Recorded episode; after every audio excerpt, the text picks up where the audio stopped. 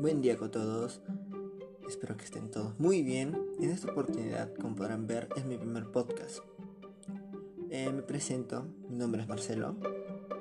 Y bueno, eh, me gustaría compartir un trabajo que me dejaron o unas ideas sobre filosofía. Eh, sobre una teoría de Platón muy conocida. Bueno, la teoría sería la teoría de las ideas, Platón. Pero empecemos a hablar un poco sobre eh, características para poder entenderlas. En primer lugar, Platón dividió dos mundos sobre, digamos, las ideas, como el mundo inteligible y el mundo sensible. ¿Qué es el mundo sensible? Es todo lo que podemos percibir, todo lo que tiene cuerpo, ocupa un espacio. ¿Y qué es lo inteligible? Las ideas. Pero Platón para las ideas es el inicio de las cosas sensibles. O sea, digamos, un libro. Alguien que quiso eh, escribir o demostrar algo, no de poner palabras o poner un cuento. ¿Ya? Pero las ideas, lógico que tienen características. Son inextensas o incorpóreas. No ocupan un espacio, no tienen cuerpo. Eh, otro punto sería que tampoco son, eh, son eternas e invariables. O sea, eh, eh, no, son imperfectas, son perfectas. Eh, no, ¿para qué cambiarlas? Decían. Universales independientes. Platón cree que son objetivas independientes. Solo podemos conocerlas a través del pensamiento, decía. Bueno, y también que solo las ideas son representadas en tu cabeza. Pero eh, ¿Cómo explicamos esto? Platón tenía otra forma de ideas. Las ideas normales que conocemos serían las ideas que representamos en tu cabeza. Digamos, un arquitecto tiene una idea de cómo iniciar a construir un, edificio o un espacio. O eh, una idea, como puedo poner un ejemplo, de un libro. ¿Para qué existió el libro? ¿Quién, ¿Cómo es que a alguien se le ocurrió la forma del libro? Tras una idea.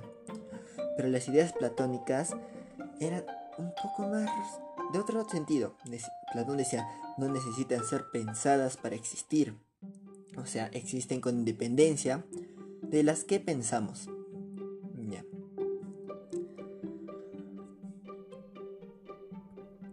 Bueno, continuamos. Platón decía que la verdadera realidad proviene de las ideas. O sea, todo el mundo sensible es del mundo inteligible. O sea, como ya lo expliqué, eh, Platón decía de que todas las ideas dan origen a nuestra realidad. Pero eh, Platón también tenía una forma de expresar cómo esto y de que cómo cambiamos también. Y una forma lo mostró con, o dijo unas dos características, estabilidad y unidad. Y bueno, intenté investigar un poco y aquí tengo un ejemplo muy bonito. Piénsate o mírate cómo eres ahora. Ahora, mírate tú hace 5 años. ¿Qué has cambiado? ¿Eres igual? ¿Eres único? ¿O también has cambiado? ¿O tú después de acá, a otros 5 años, serás el mismo de ahora o cambiarás? Y bueno, ya conociendo estas ideas, vamos a pasar a unas preguntas que me dejaron y me gustaría compartirlas. La primera pregunta que me dejaron, ¿en qué consiste la reforma propuesta por Platón para lograr su estado justo? Bueno, la política de Platón es perfeccionar la felicidad de todos los ciudadanos. Eh, afirmaba de que el el humano necesitaba vivir en sociedad y bueno, lo, han demostrado y hasta ahora podemos demostrarlo.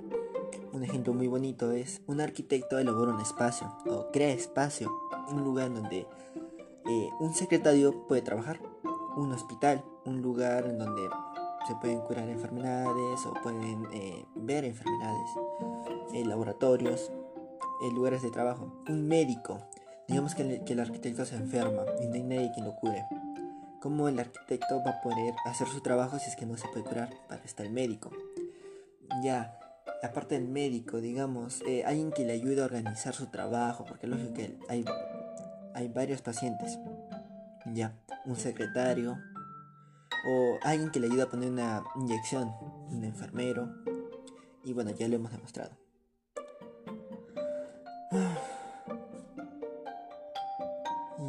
Pero esa es ya la idea, o sea, eh, cómo ayudar a la base de, gobernar, de que, de que satisfacer la felicidad del hombre o del ciudadano en una sociedad.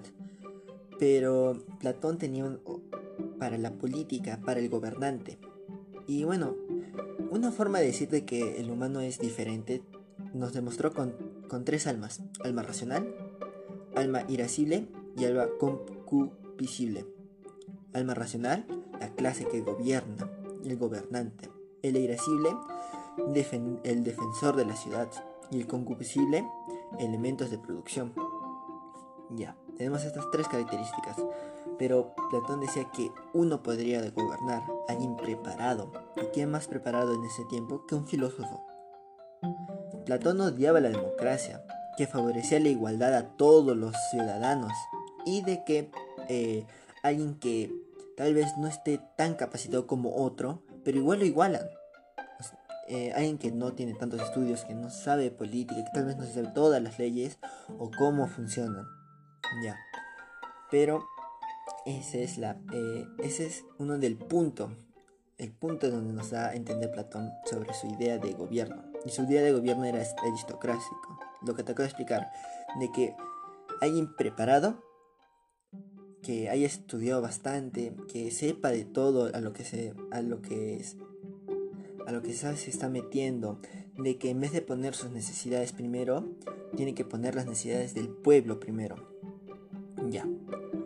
Bueno. Y bueno, eh, pasemos con la segunda pregunta y última que me han dejado y que quiero compartir. ¿Por qué es importante la educación para Platón? Platón decía, o bueno, la idea era que para la educación era importante porque el hombre debe superar el sentido común.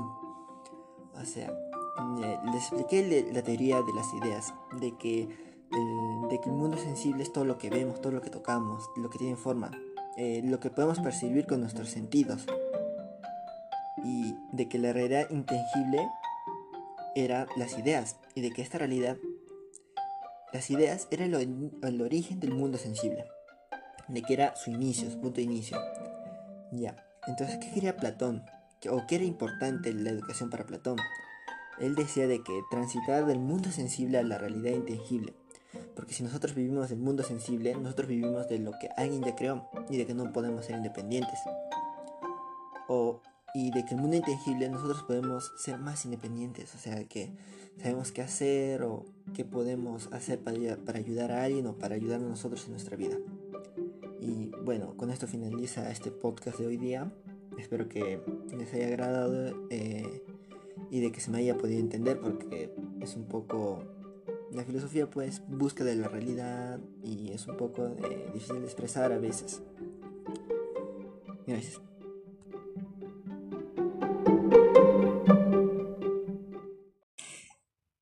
Buen día con todos. Este es mi segundo podcast y un poco más corto sobre tres preguntas que me gustaría compartir.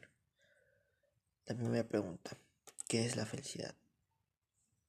Bueno, eh, la felicidad para mí es una expresión, un estado de ánimo, podríamos decir, que tal vez eh, se siente cuando estás satisfecho de algo que deseabas o disfrutar de algo bueno, algo que conseguiste puede ser.